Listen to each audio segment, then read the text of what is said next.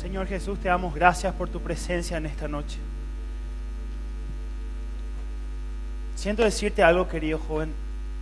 Puede estar la mejor banda, puede estar el mejor cantante, puede estar lo mejor que te puede haber pasado en tu vida, pero si tu corazón no quiere buscar de Cristo, de nada sirve.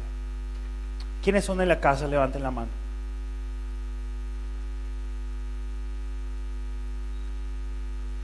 Levanten la mano, no tengan vergüenza. Es tiempo de buscar a Dios con nuestro corazón. Amén. Pueden sentarse.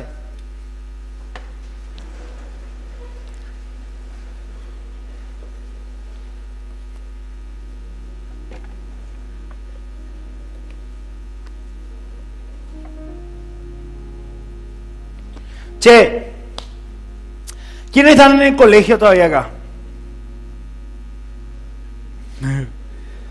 25 años tenés, estás en colegio, algo no está bien con tu vida, hermano. Antes de empezar con mi prédica, mi nombre es Guillermo. Todos me conocen como Gallo, pero tengo un nombre. Mi mamá me quería. Mucha gente con la que hablo me, después así en confianza me dice, ¿cómo lo que tu apellido puede ser Gallo? Yo le digo, Dios le da dones a personas y le da privilegios como a mí de tener ese semejante apellido. Ah. Pero cuando tenía, era joven, odiaba mi apellido. Porque me hinchaban demasiado por mi nombre. Una vez llegué llorando en casa porque me empezaron a decir pechugón. No te rías. Ah. Después me decían pollo casero. Y de todo me empezaban a decir, era la vaca y el pollito, la vaca y Guillermito. ¿Se acuerdan de ese dibujito? Ustedes no son, ustedes son más generación Ben 10 y eso, ¿verdad? ¿Quién se acuerda de la vaca y el pollito? Ah, ese tenían que estar en su Biblia. De nada, mentira. Y saben qué? Me encanta. Hoy, por ejemplo, después de, de nueve años, le veo a mis compañeros del colegio. Dios en mi devocional me habló y me dijo, quiero que te vayas y le hables a tu compañero del colegio.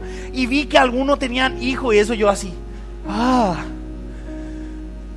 Y después, ¿y vos, cuántos hijos ya tenés? Me preguntaba a mí yo. Yo de bueno, eh. ¿Y tenés novia? ¿Está casado verdad? Llora, sí, no mentira. Pero qué momentos los del colegio. A mí me encantaba el colegio, aunque muchas veces me retaban, ¿verdad? Porque ustedes, o sea, eh, nos empezábamos a desarrollar, de repente jugábamos con las nenas versus los nenes, yo me acuerdo de eso, ¿verdad? Encima después yo fui profe y los hombres todavía a los, los 12 años no desarrollan todavía su voz. ¡Profe, profe! Eh. ¿Cómo partido? Eh, ¡Aleluya, profe! Después de un día viene ya, tía, así, buen día, profe. Juega partido. Te salía tu primer pelo acá y ya te hacía brushing. Colocaba así fotos de barbería, eso y un pelo tenía, ¿verdad? Algunos desgraciados a los 14 ya le salía barba y pureaba por lo que no teníamos nada. Y de repente esa tu compañera que no era tan linda, era linda. Yo me acuerdo y siempre cuento, eso es la primera vez que me enamoré. Fue en jardín. ¿Qué? Usted o no se enamoraba. Mi compañera se llamaba Jessica y compartíamos la merienda. Ella me daba merienda porque de chiquitito ya tuve esta herencia. ¿Y saben qué? Pero la vida a mí nunca me fue tan fácil. Estaban los churros en el colegio, ustedes son todos lindos, ahora se prendieron las luces. Yo digo, wow, ¿por qué es lo que acá apagan las luces? En mi iglesia se apagan las luces porque vos prendés de esta, ¿dónde decía ese? Apagando más otra vez. Entonces estaba el churro del colegio, caminaba y el viento lo ya le favorecía, ¿verdad? Sí. Y todas las amigas, ay amiga, respiró mi aire. Y en, mi época no había ese, ahora la nueva onda de tirar onda es opinado puntea del Instagram, ¿verdad? En mi época era mensaje de texto así que se dibujaban con paréntesis y eso, todo corazoncito, ¿eso te acuerdas? Estaba mi shimi de box. Entonces estaban esos churros que las chicas le miraban así. Ah. Encima las chicas cuando se enamoran tienen distintos tipos de mirada. Estos varones les voy a dar por la única módica suma de la ofrenda, no mentira. Pero las chicas cuando se enamoran tienen distintos tipos de mirada. ¿Verdad, chicas? Las chicas hablan con la mirada, nosotros no, somos bobos. Las chicas miran y mirada incertidumbre. Después mi mirada así de, de, ese que te pilló mirándole. Mirada de enojada. Los varones tenemos una mirada nomás cuando nos gusta una chica, ¿verdad? Así es, nomás, nos gusta, será. Y yo era, estaban esos churros, después venían los más o menos. Lo más o menos era batalla. Le, le hinchaba a la chica, decía que no, pero él le hinchaba otra vez. A rendirse último, ¿verdad? Yo tengo mi, mi mejor amiga, era chilena, y su, su esposo se le declaró 23 veces. 22 rebotó ahora teniendo hijos. Así que tómalo, hermano, la promesa es tuya. Eh. Algunos acá. Después estaban los feos que tenían que ser cachián porque era la única manera. Que a la chica le ganaba con dos cosas en esta época, con la comida o con hacerle reír. El hombre piensa que siendo pesoca, eso está bueno. A la chica se reír nomás. Y después venía yo. Feo, feo, más feo que, no sé, que pegarle a la mano en su día era más o menos. Y yo era emo, encima no puede ser emo. Así hoy tocaba música sin bandera. Entra en mi vida. Eh. Pero ¿saben qué? La vida nunca a mí me favoreció y vos te reí porque vos... Pero muchas de las cosas que vos pensaste en tu adolescencia marcaron tu futuro. Yo nací en una familia que cuando mi mamá me iba a tener estuvo siete meses de reposo porque yo tenía, el que yo venga a la tierra era un alto índice de riesgo. Entonces el día que mi mamá entra volando a la, al, al, pasillo del hospital, mi mamá le dice, jurame, le dice a mi papá, jurame que no vas a permitir que Guillermo muera. Si tenés que decidir entre mí o Guillermo, sabes lo que tenés que hacer. El doctor sale y le dice, quiero que firmes un papel donde se nos desliga la responsabilidad si tu esposa muere. La vida no era muy fácil para mí. Nací y mi mamá no se murió, gloria a Dios. Pero ¿saben qué? Mi papá es ingeniero en metalúrgica en una empresa muy famosa acá en Paraguay, se llama Trovato Sisa. En el momento que yo nazco quiebra. Y todo nuestro dinero estaba en un banco y justo ese vino una, un tiempo muy difícil en Paraguay, quebró el banco. Mi hermana me cuenta de que ellos tenían empleada. Cuando yo nací yo era la empleada. Primer día de vacaciones decía, voy a hasta las 10. Va, siete mira, Guillermito. Es mi mamá. Tenía que limpiar la casa, perforar el pasto y limpiar la hoja del mango. Eh. Nunca hubo vacaciones ya. Ustedes así un día, ay, cancompa. Yo lo más cerca que tenía era mi, compañero, mi compañerito que tenía la piscina de plástico, ese. Que su agua ya es todo verde, sea. La vida no fue fácil y sabes que vos tal vez no tuviste problemas en tu vida en esas áreas, pero todos nacemos con un conjunto de inseguridades. Y yo quiero mostrarte mi primera foto. Voy a pedir al tech guy. Ese que está allá soy yo. No el más grande, más chico si no te diste cuenta. Así era mi vida. No era fácil. Era llena de luchas, llena de dudas, llena de complejidades. ¿Sabes qué? Yo no era ese pobre que, ay, mami, estamos re pobre. Ahora no me puedes comprar el Kia Rio del año. Va. Lo tenía para comer, literal. ¿Vos sabés lo que es arroz carretero? Ay, mami, capelete a la caruso no. Oye, y usted, ¿verdad?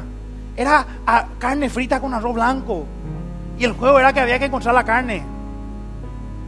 Dos carnes en un plato, eso era. No había futuro para Guillermo. Yo era de esos chicos que la profesora decía, ¡ja! Gallo, gallo. La profesora literalmente estaba tan cansada de mí que me mandaba a la biblioteca. Anda a trabajar, gallo, o sea, por ahí traducido con su título para lo que no Estoy cansada de vos. En alemán, discúlpame, ese ya te ver. La vida mía no era fácil. Montones de inseguridades. Tanto fue así que a mis ocho años de edad, un poquito más grande de lo que estaba ahí, amigos de la nada me encierran en un cuarto. Yo no sabía qué estaba pasando. Abren una revista pornográfica y tratando de hacer lo que dice la revista pornográfica, empiezan a abusar sexualmente de mí. una y otra y otra vez durante mucho tiempo, casi dos años. Gallo, no me hables de esperanza con Gallo. No me hables de un Dios que cambia destino con ese muchacho, porque ese muchacho parece que fue marcado por la sociedad para ser un loser. Tal vez tu vida no fue así. Y quiero contarte la historia de alguien en la Biblia, que ya la conté la primera vez que vine a predicar acá.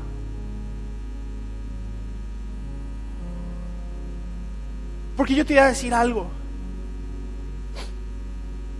Dios no es una práctica, no es una ley. Es alguien que transforma, el que se deja ser transformado. Nos cuenta la historia de un muchacho que dice que era moquetero por excelencia. ¿Saben lo que es moquetero si no hablan moroní? Que se pelea mucho. Su título Había full y él, viste, dice que desde me briña le prendía a uno, ¿verdad? Porque Dios, yo en mi época pensaba que Dios llamaba a los... Hmm, ¿Cuántas horas al día oras? Siete. Hmm, no, tiene que ser de ocho para arriba. Pero Dios no es así. Se llamaba Peter. Y Dios empieza a elegir quiénes van a ser su compañero y todos estaban así, wow, y Peter era un hombre que su trabajo era ser pescador y estaba pescando y no sacó nada. Y Dios se encuentra con él y le dice, Jesús en esa historia le dice, Pedro, ¿puedo piosar un ratito tu, tu barco? Pero le dice, toda la noche no pesqué capé. ¿Puedo usar tu barco, Peter? Sí, le dice. Y Jesús empieza a predicar yo soy el camino, la verdad y la vida, aleluya. Y toda la gente escuchando. ¿Y qué hacía mientras Pedro lavaba sus redes? Como yo conté en la última prédica acá, el sueño de Pedro era abrir su pescadería, pescadería Peter, el mejor surubí judío, combo de dorado. Quería abrir, quería tener dinero. ¿Qué está mal? No. Pero el sueño de David, de Pedro, perdón, era ese. Y estaba lavando las redes de la derrota. De intentarlo una y otra y otra y otra vez por su cuenta. Voy, podés venir acá y me decir, gallo, a mí nunca abusaron de mí. Yo no fui pobre nunca. Mi vida está súper cool. Yo me despierto y mi mamá me dice, ¿qué querés desayunar, hijo mío? Acá tienes siete diferentes tipos de panes con queso de unicornio tu vida es súper cool. Y decís, mami, ya no quiero más agarrar el Ferrari hoy para llevar a Facu, voy a llevar el Porsche. Dale, mi hija, está bien, no querés para que te lleve Bernardito. Tu vida es súper cool, pero ¿sabes qué? Y muchas veces intentás buscar la felicidad, buscar, intentás buscar los sueños de tu vida por tu propia cuenta y lo único que terminás en el día es lavando tus redes. Cuando yo después de todo ese abuso empecé a hacer el colegio y yo me quería hacer el malote, siempre quería manifestar mi identidad peleándome porque yo era grande. Y yo era el más caché de todos. Yo era eso que en el colegio la profesora decía algo y todos me miraban así. Gallo, haz lo tuyo. Y decía algo y toda mi clase, ¡guau! Y yo era el winner, era el más que era el que todo el mundo quería estar con él. Pero sonaba ese timbre y yo sabía lo que me estaba esperando en mi casa. Soledad. Lavar mis redes. En la frustración. Y yo te voy a decir algo, tenés todo el derecho de no creer en Dios. Siempre le digo a Rafa que yo predico para que no me invite más. Y es más, yo me hice esa pregunta. ¿Cómo Dios puede permitir que a mis ocho años me pase eso? ¿Cómo Dios podía permitir que yo viviera en un tiempo de infinita soledad y infinita tristeza y frustración? Y ahí no termina la vida de Gallo. Mi papá era un hombre que como se ve en la foto no era que hablaba mucho. Y esta es la primera vez que voy a contar ese testimonio acá. Yo le amo a mi papá. Pero mi papá no supo cómo educarme sin usar la violencia. Y está bien que te peguen de vez en cuando, ¿eh? Yo fui docente de colegio y venía la mamá, ay, tengo que llevar a mi hijo al psicólogo. Ayer incendió la casa. Eh. Yo tenía dos psicólogos. Uno se llamaba Ipanema y el otro se llamaba Hawaianas. Y viste que tu mamá tipo tenía puntería la vieja. Encima mi mamá era esa mamá luchona. Y recibía otra de tipo Thor. Yo soy de la generación Yo soy de la generación que me subía al árbol y mi mamá me decía, no te vayas a subir, Guillermito. ¿Y qué yo hacía? Como la profesora que tenía alumnos, no te va a preocupar, eso de la, de la época de Cristo ya pasa, hermana. No te vayas a que subí, Guillermo. ¿Y qué yo hacía? Después se daba vuelta y me subía otro. Guillermito, no te subas. Mi mamá era. Guillermito, te vas a caer. Pero ¿qué vas a ver esa vieja si yo soy el hijo de Tarzán? ¿Qué pasó? Me caí. Pero como bolsa de papa me caí. ¿Y sabe qué hizo mi mamá? Vino y me pegó encima otra. Yo soy de esa generación que te revisa si no te quebraste un hueso así. Te dije, en monosílaba me pegaba. Vos sos de esa generación. Hoy se caen, ay, mi hijo, me vas a salir traumado. Va. Mi mamá se aseguraba que me trauma y no me suba más.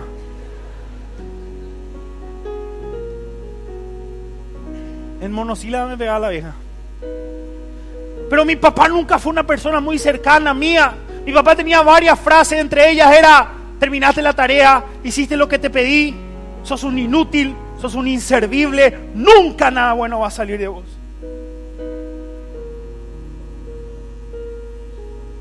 Y un día, yo a veces me quedaba solo con él porque mi mamá se iba a hacer el seminario. Una vez yo tapé mal el salero de mi casa y él derramó toda la sal por su comida y me hizo tragar la sal así, en la comida así como estaba. Y lo peor era que yo vomitaba y él me hacía tragar mi vómito. Una vez literalmente yo estaba en el piso y él me estaba pegando y cuando paró de pegarme con los puños me empezó a patear. Tenía 11 años.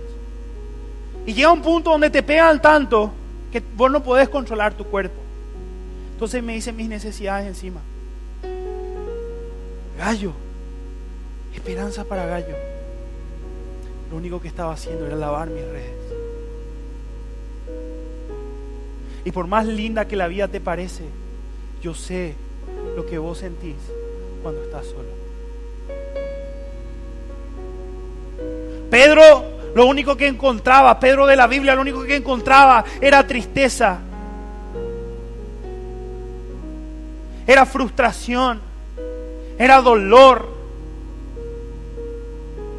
porque lo estaba haciendo por su propia cuenta. ¿Cuántas veces intentaste buscar el propósito de tu vida y lo único que encontraste fue soledad? ¿Cuántas veces dijiste, yo sé más que Dios y lo único que encontraste fue miseria? Y no te estoy hablando de una miseria física, no te estoy hablando de una miseria financiera, te estoy hablando de una miseria que cuando todo nadie no está y cerras tu celular para dormir, lo único que te das cuenta es cuán solo y cuán vacío te sentís. Y no me digas que no te puedes mentir a vos, pero a mí no me vas a mentir.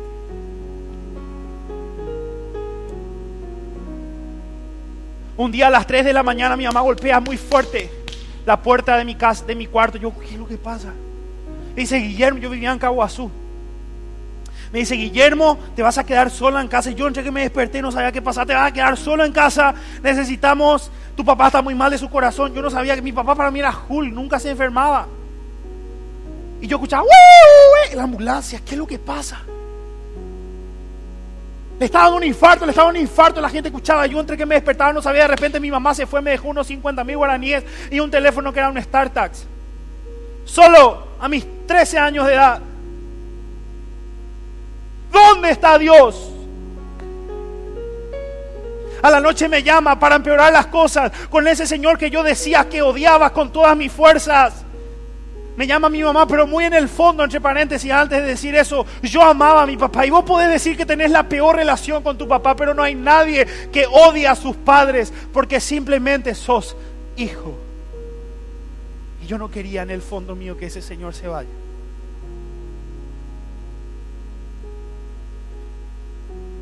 Me llaman en esa noche. Atiendo mi celular. Y escucho una voz muy triste en el otro lado. Guillermo, imagínate lo que mi mamá me estaba a punto de decir. Quiero que seas fuerte. Tu papá puede ser que no pase esta noche. ¿Cómo una mamá puede tener el valor para decir eso? Mi mamá la tuvo. cuelga el celular. Y me hice un montón de preguntas. Y la primera era para Dios, ¿cómo vas a permitir que ese Señor se muera sin antes poder haber disfrutado? Sin antes poder abrazarle decirle, papá, te amo.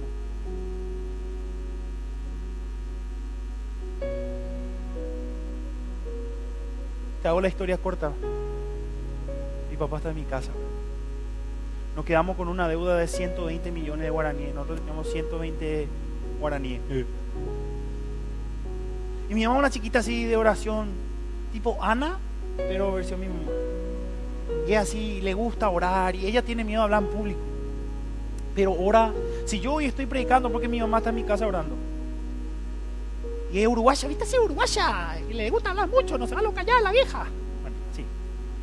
Y se fue a la caja del bautista a decir que nosotros teníamos un peso. Y mientras ella iba caminando, esto me contó ella, decía, cantaba un himno que usted, la nueva generación, que no conozcan, está todo bien. Más o menos así, mi corazón entorna la canción. Y llegó al lugar y estaba la cajera así en su computadora. Y dice, hola,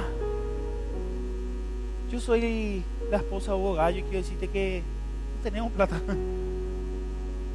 Revisa ahí. Y dice, ¿cómo se llama el paciente? Hugo Gallo. Señora, no sé quién fue, pero hace 15 minutos vino una persona y pagó por el paciente. está listo para retirarse. No me llama eso. Yo estaba solo en mi casa y yo me acuerdo que a mí yo era bien romántico, ¿viste? Usted ahora que Sebastián Yatra, ay, qué pecadores. Ah. Danilo Montero, eh. Pero a mí me gustaba, me gustaba escuchar Franco de Vita, si estaré viejo. ¿Viste? Algunas risas me muestran su edad, no importa. Y yo quería limpiar mi casa y mi papá era tipo MacGyver. Entonces la única radio que funcionaba era la radio cristiana, ¿verdad? Y encima era esa no tengo nada contra del alemán, pues yo no entendía. Entonces, como era radio mensajero del Chaco, estaban los alemanes, era su turno. Y yo, Kragen, Krogen, y no entendía qué es lo que era. Y ahí estaba. Y yo dije, voy a poner música y voy a crecer mi cultura. Eh. Y empecé a barrer, de repente sacaba el programa alemán y empieza a sonar una música que es muy vieja también, que dice algo así, voy a tratar de entonar con mi... Dios de pactos, que guarda sus promesas que cumples tus palabras, que guías mi destino. Y yo no sentí que vino Jesús así. Pero sentí lo siguiente, vení, vení. No sentí nada increíble. No sentí que vino así un espíritu y de repente empezó a temblar así. No. Esto fue lo que sentí. No estás solo, amigo. Gracias. Aplauso para venir. No estás solo. Ahí yo sabía que había cambiado mi. Volviendo a la historia de la Biblia, dice que Pedro estaba lavando sus redes de frustración, de intentar salir adelante, de intentar buscar un futuro. Y Jesús le dice, Pedro, tira las redes un poquito más hacia allá. Y Pedro le dice, en nuestra, nuestra versión sería, ¿en serio? Porque algunos dicen, Pedro le dijo, maestro, aleluya. No, ¿qué? Ustedes piensan que los personajes de la Biblia le daban como si se querían al baño. Ay, Señor, déjame entrar, que no aguanto. No. Y Jesús le dice, tira para ahí, pero. Y Pedro le dice, ¿Really? Are you kidding me? Eh. Alemania te va a ver, pero por ahí va la onda. Pedro tira la red y ¿qué pasa? Estira. ¿Neta? ¿Dónde? Pero, eh, Juan, ven acá, ayúdame, se hace mucho pecado, ahí se tira. Agarra todos los pescados y así todo mojado, lleno de pescado, un olor a surubí tenía. Se va corriendo delante de Jesús y le dice, Jesús, apartate de mí. Yo demasiado desastre soy. Y Jesús le dice, ten razón. Tener razón, capé pero seguime, porque te voy a hacer pescador de. Te hacer una pregunta. ¿A quiénes acá ya le engañaron o le mintieron? Levante la mano, pecadores. Por ejemplo, te quiero como amigo. Encima las chicas hacen una pausa, parece porque quieren ser mala onda. Atendé como le voy a rebotar a este. Yo te quiero como amigo. O muchas veces te hirieron y te lastimaron y reventaron tu corazón. Y no estoy hablando simplemente de relaciones, estoy hablando tal vez de relaciones familiares, de traumas que pasaste, porque los traumas existen. Y ahora te quiero hacer una pregunta, a ver quién es tan espiritual en este lugar. ¿Quién ya hirió e hizo mal a alguien? El que no levanta su mano es el más pecado de todo. Nadie se levanta la vida y dice, oh, cómo me encanta que me hieran. No puedo esperar a que alguien me mienta hoy. Pero yo te decía algo, oh, Juana María de Arco, hijo menor de San Agustín, vos también hiciste.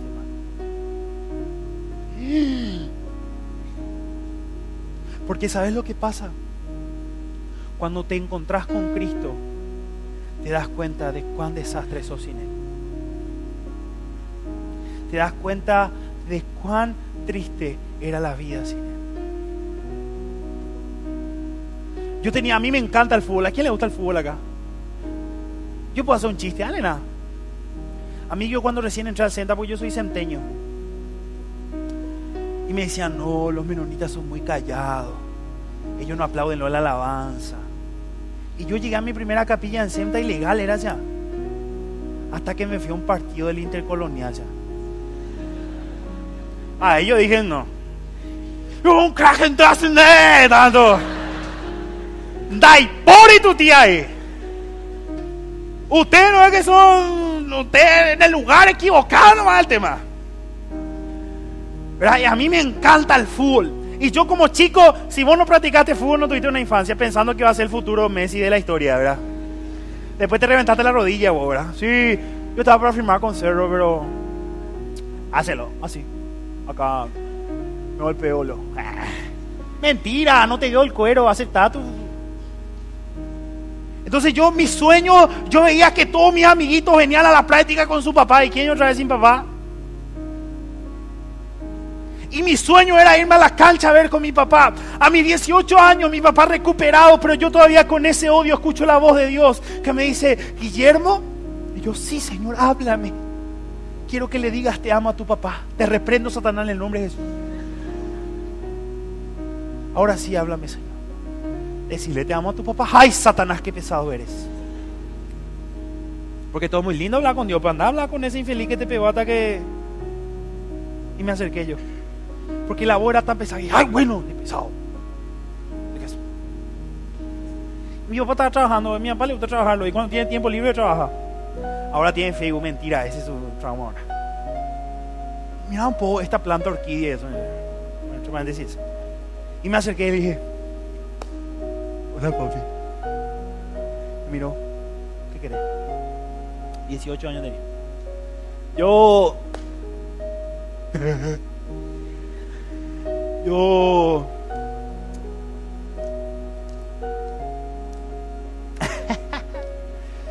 ¿Y qué pensaba calentamiento global? Le dije, papá, yo te, te, te, te, te, amo. Y mi papá me miró, porque de plata y nada. Moné la situación eso. Para los que no hablan en guaraní, destrozó la situación. Pero algo había cambiado en mí a los 21 años. Mi papá tenía una enfermedad, su enfermedad avanzó mucho. Me senté un día con él. dije, papá, yo te perdono por todo amo. Y no quiero que el día que me faltes. Y yo le hablé a, mis, a mis hijos, le dije que yo no pude, no les quiero decir que yo no pude disfrutar a mi papá. Mi papá me empezó a llorar, me pidió perdón, nos abrazamos. Y mi club que ya voy a enseguida cuál es, pero no te hagas tropezar, hermano.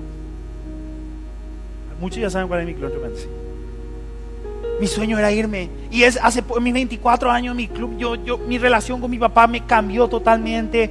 Ya de no decirnos nada, era, hola Guillermo, yo viajaba a predicar y mi papá me decía, llegaste bien, mi hijo, sí, acordate que te amo, mi hijo, yo también, papá, te amo. Y a mis 24 años mi sueño siempre fue irme a la cancha con mi papá. Yo ya me iba a la cancha.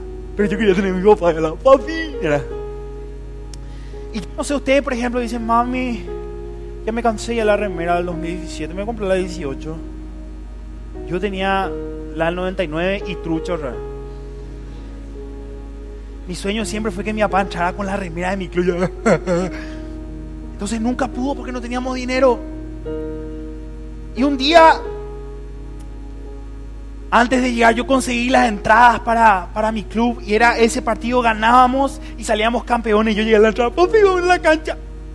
Antes de llegar a la cancha, paré en una en una tienda oficial de mi club y le compré la remera a él y me compré la remera a mí. Yo le dije, papá, vos nunca me pudiste comprar, pero yo te quiero comprar a vos.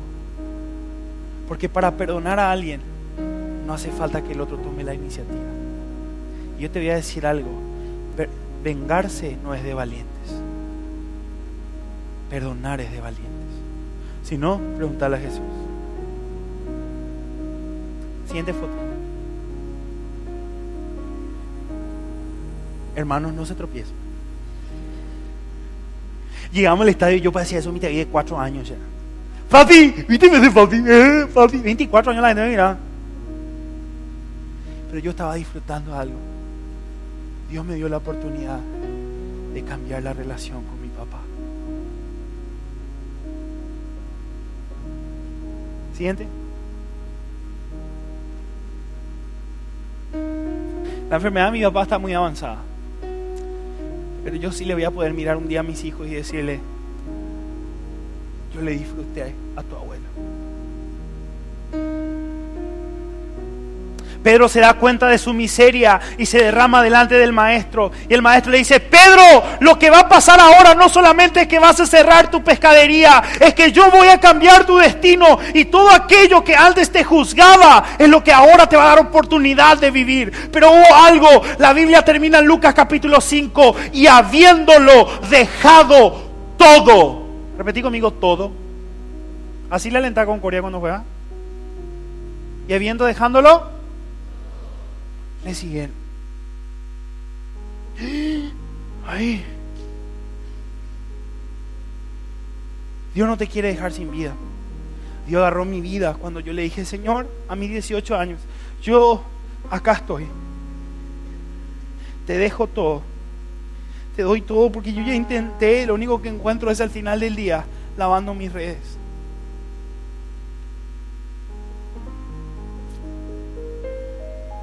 Sabes lo que él hizo? Agarró esa vida llena de miseria, abrió el basurero, la tiró, sacó su corazón y me dio una vida nueva. Hermano, yo no tenía plata. Una vez te voy a contar esto para que vea que la perseverancia de parte de Dios. Yo después empecé a estudiar música. ¿Sabes lo que hacía para estudiar música? Y eso es otra predica, pero quiero contar. Yo llegué a la casa de mi profesor de guitarra y hoy los chicos, ay, no me querés enseñar. Ah, una capete te llevar. Yo llegué a una casa y un, mi profesor era tipo slash y me dijo, yo te voy a enseñar guitarra. Yo, pero me vas a pagar, no tengo plata. Le dije, vas a limpiar mi casa. Terminaba mi clase de guitarra, limpiaba su casa. Tenía un conejo Charlie que hacía caca por toda la casa. Un día el conejo desapareció misteriosamente. Y comimos un rico guiso. Y me sale un viaje para irme de tour con mi banda. ¡Oh, no! A Río de Janeiro. Pe, pe, pe, pe, Gloria a Dios, gloria a Dios. eh. Y nos íbamos en colectivo y 700 mil al pasaje. Yo 700 guaraníes otra vez Guillermo Pobrera. No importa cuándo leas esto, el meme. Y yo ya seguía a Dios. Era hijo de Dios altísimo, ultrapoderoso, aleluyas. Y me fui yo, Señor, en fe voy a encontrar ese.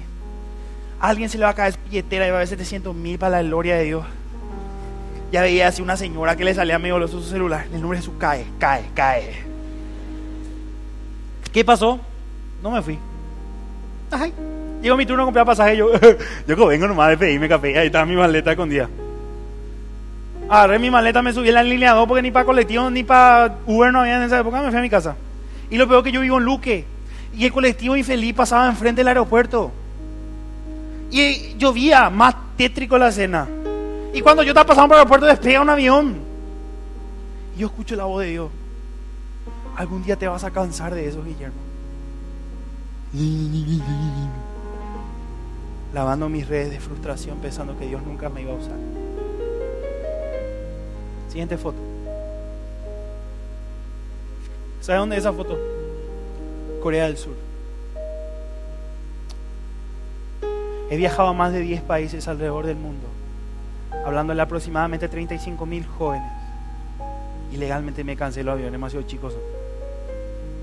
¿Sabes lo que es 12 horas así? Un gordo como yo. Porque sos flaquito te da un sofá espada. Encima, si, peor si te toca el del medio, te da la vuelta y una cara hacia acá. O que no. No sé, vos qué primera, primera clase, yo clase pobre. ¿Sabes qué te voy a decir algo? Esa es la vida. No que Gallo es bueno, no que Gallo es pro, no que Gallo tiene lo que no. Gallo lo único bueno que pudo haber hecho en su vida es rendirle todo a Cristo y esperar que Él cambie su destino. Siguiente foto. ¿Sabes dónde estoy ahí? Los Himalayas. Me fui a ser misionero en Nepal por tres meses. Siguiente foto. ¿Sabes qué estaba haciendo ahí? Predicando en el fútbol. ¿Entendés? En mi panza. Yo no tenía autoridad. En Honduras. Siguiente. Brasil. Siguiente. Estuve en un programa de televisión el año pasado. Gallo. Siguiente. Nepal, porque todo, mi, todo eran peticitos, yo me sentía un gigante, entonces me saqué las fotos. Siguiente. Esa es la foto más nueva que tengo con mi papá.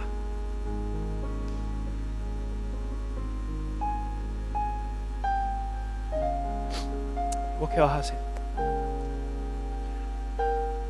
¿Vas a seguir tu vida? Pero Dios hoy me estaba hablando y tengo una historia más. ¿Puede ser una historia más? Ya terminamos.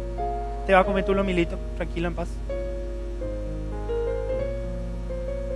Siguiente. Esa foto lo único que muestra es el mensaje de Cristo. Que si Dios pudo cambiar mi destino, puede cambiar el tuyo. Pero ¿sabes qué pasó? Hubo un día así que yo me entregué a Dios y empecé a servirle y leía mi Biblia y demasiado purete ya era leer la Biblia y yo así nomás lo ya andaba con mi Biblia, tocaba en la alabanza, estaba en la iglesia, yo ya era el cuidado de la iglesia más o menos. Pero ¿sabes qué? Por algunos hachos de motivo me empecé a enfriar y me empecé a apartar, me empecé a apartar, me empecé a apartar, me empecé a apartar. Hasta que un día dije, ¿para qué es esta fe? Y Dios me llevó a Juan capítulo 21, que es lo que quiero leer con ustedes. Prende tu Biblia. No, ninguno de ustedes tiene Biblia entre Y quiero que leerte esta historia, leamente no todo mucho tiempo. ¿A qué? Se me cayó la alabanza. Hermano, perdón, pero vas a ordenar todo después. De memoria lo ya tenía que tocar. Dice lo siguiente. Después de esto, Jesús se manifestó otra vez a sus discípulos junto al mar de Tiberias. Estaban juntos Simón, Pedro, Tomás llamado el Dídimo, Natanael de Caná, de Galilea, los hijos de Zebedeo y otros que eran sus discípulos. Simón Pedro les dijo, voy a pescar. Y ellos le dijeron, vamos nosotros también contigo. Fueron y entraron en una barca y toda la noche no pescaron nada. ¿Te parece conocida la historia? ¿Sí o no? No es la misma historia que te conté, otro. ¿O te parece conocido? Vamos sí. Cuando llega amaneciendo se presentó Jesús en la playa, mas los discípulos no sabían que él era Jesús. Y les dijo, hijitos, ¿tenéis algo de comer? Y le respondieron, no. Y él les dijo, echad la red a la derecha de la barca y hallaréis. Entonces la echaron y ya no podían sacar por la gran cantidad de peces. Te pregunto, ¿te parece conocida la historia? ¿Verdad que sí? Entonces aquel discípulo a que Jesús amaba dijo a Pedro, es el Señor. Simón Pedro cuando yo que era Señor se ciñó la ropa porque había despojado de ella y se echó al mar. Y los otros discípulos vieron con la barca arrastrado en la red de peces, pues ya distraían la tierra como de 200 codos. ¿Sabes qué había pasado tres días anterior? Pedro el ungido, el que fue llamado por Dios, el que le dijo te voy a ser pescador de hombres, le estaba negando a Jesucristo de Nazaret, al único hombre que no podía negar. Y dice la Biblia que cuando lo negó por tercera vez canté yo, cantó el gallo. Y empezó a llorar amargamente. ¿Cuántas veces le seguiste al Señor, pero caíste en un pecado o te alejaste y lloraste amargamente y dijiste, Dios ya terminó conmigo?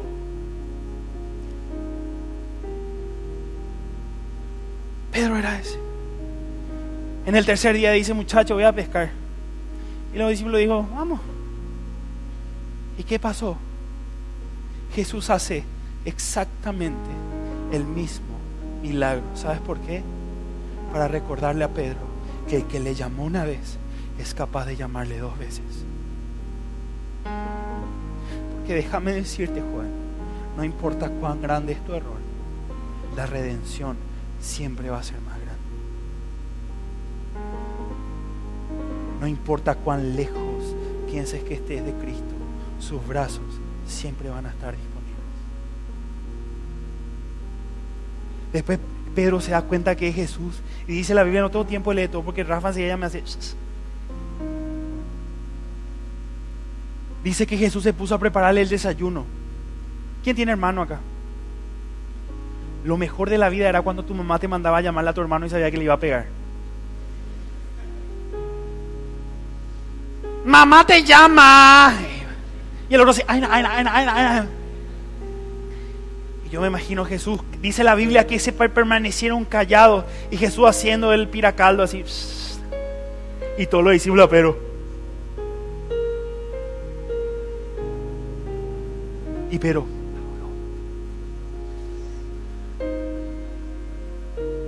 Y Jesús ni una palabra. se hacía el pescado.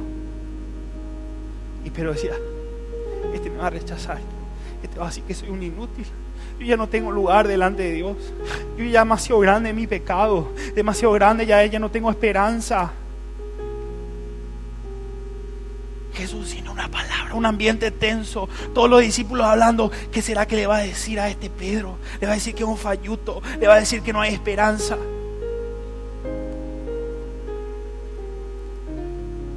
Terminan de desayunar y Jesús levanta su voz y le dice, Pedro, y todos los discípulos,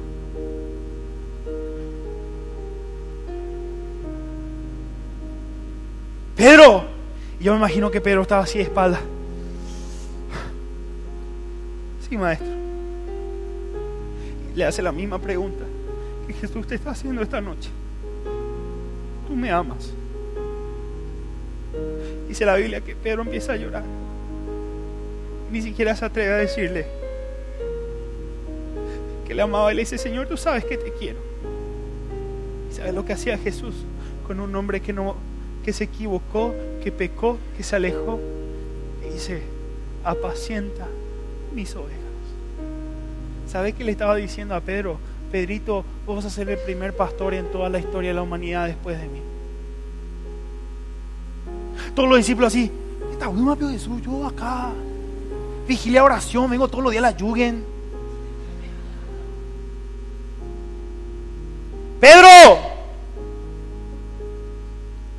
Amas. Pero llorando a cacharratas, que no hay nada mejor que saber que por más lejos que estás, siempre vas a estar en la agenda de papá. dice, Señor, tú sabes que te amo. Apacienta mis ovejas. Pero, Señor, tú me amas. Señor, tú sabes todo.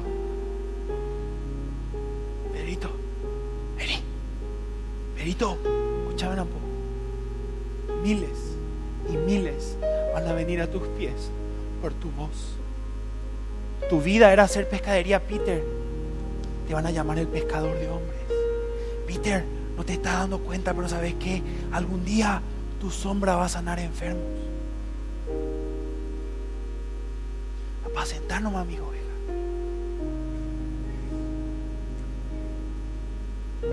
Todo lo que yo soy hoy, todo lo que yo logré, nunca hubiera sido posible sin Cristo. Y yo te voy a decir algo, y me voy a retractar, yo no logré nada, porque yo soy un desastre. Es Cristo, es Cristo, es Cristo, y siempre va a ser Cristo. Yo estaba estudiando en SEMTA y un profesor me dice, me cuenta la historia que ese fue de becado a Estados Unidos y que se fue con su esposa, no tenían plata, vivían en un departamentito y dice que antes de subirse a dirigir una orquesta muy famosa, le llama a su esposa y le dice, amor, Ari, nuestro hijo. Y él dice, yo le dije, profe, ¿qué hiciste? Y me subí y dirigí la orquesta. Y yo le dije, ¿por qué? Porque la música nunca va a parar. Y un día que yo estaba medio loco, lejos de Dios, pensando que Él ya no me quería usar, Dios me llevó a esta analogía de mi profesor y me dijo, ¿sabes qué, Guillermo? El Evangelio nunca va a parar. La cruz de Cristo nunca va a parar. Nunca va a parar eh, Cristo y transformando a las personas. Ahora mi pregunta, y mi pregunta para ustedes jóvenes de Concordia hoy, ¿querés subirte a dirigir o no?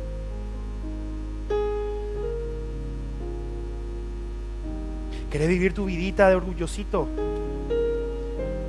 ¿La has intentado ya? Que el Pastor Rafa va a hacer una campaña evangelística en tres meses ya. Será tus ojos.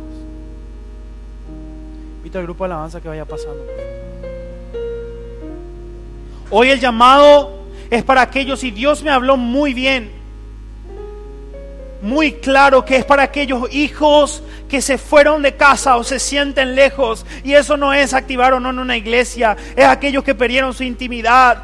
Vez esos que son como Pedro, que están tratando de, lavar su vida y lo único que sus redes y lo único que encuentran es frustración y tristeza. Hoy Dios te está llamando, pero hay una sola cosa que Él necesita y es absolutamente todo.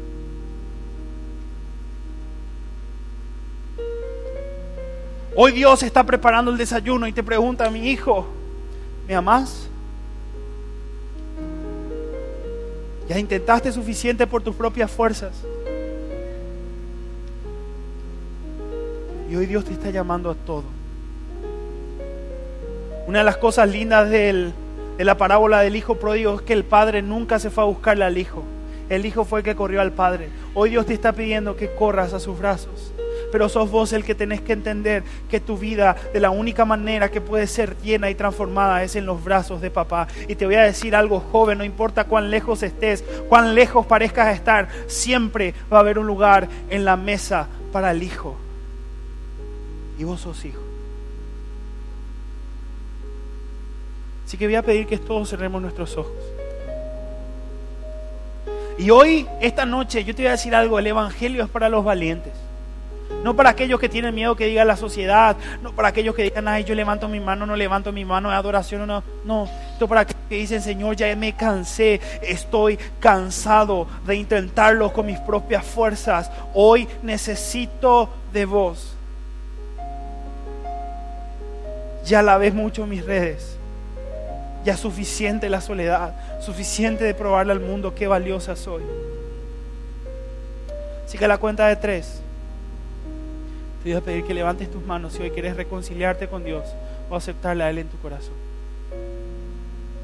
Que no te importe nada. Algo que todos los predicadores, pastores, hijos que estuvimos acá de la casa, es que algún día nos tocó hacer eso a nosotros. Yo te voy a decir algo. Si Dios está tocando tu corazón, atende su llamada. Si Dios hoy te está diciendo, papito, ya es tiempo. Cuenta de uno olvides que Él te ama. Dos, si hay algo en tu corazón es Dios llamándote. Tres, bien alto, bien alto. Nadie que abra sus ojos, por favor.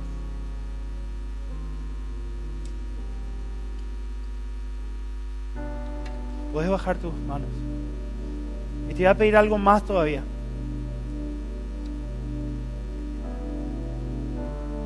Te voy a pedir que repitas una oración conmigo, no porque yo tengo la oración más pureta que descargué, no, porque te quiero guiar a encontrarte con Dios. Si sos uno de los que levantó tu mano, no tengas vergüenza y repetí bien fuerte conmigo. Señor Jesús, para mí eso no es fuerte. Señor Jesús, reconozco que sin vos estoy perdido. Estoy perdido. Te pido que vengas a mi corazón y me toques y me hagas tu hijo. Llévame, más fuerte, llévame a casa, a tus brazos de amor. En el nombre de Jesús. Amén. Chicos, yo sé que hay muchas culturas, pero ¿qué tal? Te quiero hacer una pregunta genuina, o si no, yo termino acá, no me interesa. ¿Quién quiere estar con Dios en esta noche? ¿Me pueden levantar su mano, por favor? Pero no porque, ay, bueno, ¿qué es lo que tanto? ¿Quién realmente dice, yo hoy quiero estar con Jesús? No, hace la mano por mí, ¿eh? yo soy Jesús. Entonces te voy a pedir algo. Hoy en el nombre de Jesús te pido, vamos a eliminar la careta. ¿Te parece? Hoy vamos a presentarnos delante de Dios como somos. Yo invito al equipo de oración de esta iglesia que pueda pasar enfrente. Si hoy estás cansado, necesitas que alguien te abrace, necesitas a alguien que ore por vos y te dé palabras de aliento, o si simplemente querés hacer algo, el altar va a estar abierto, pero te voy a invitar a ponerte de pie. Póngase de pie, por favor.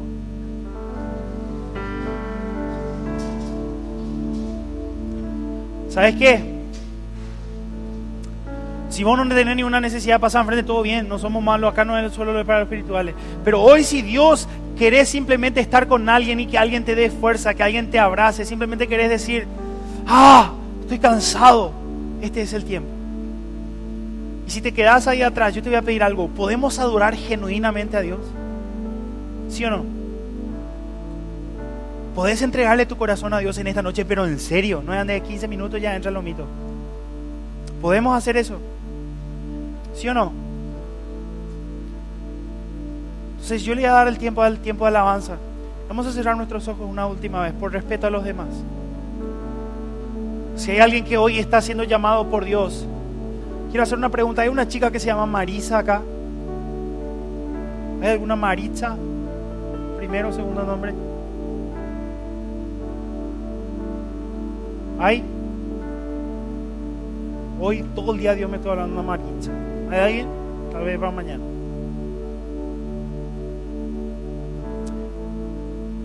Pero si vos hoy querés pasar al frente a pasar un tiempo de oración con alguien, voy a hacer una vez un conteo hasta tres para que tengas fuerza.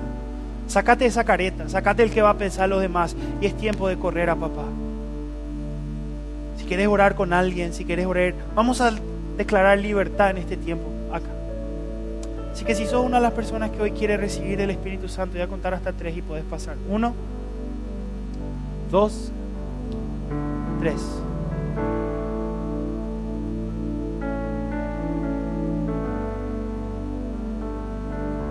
Cerra tus ojos ahí donde estás. Vamos a darle al tiempo de la alabanza. Le voy a pedir a la banda que cante. Y mientras si Dios sentí que está incomodando tu corazón y está luchando contigo mismo, el altar está abierto. Amén. Pero adorarle al Señor ahí donde estás. Y si Dios está tocando tu corazón a pasar al frente hoy, es tiempo. Amén.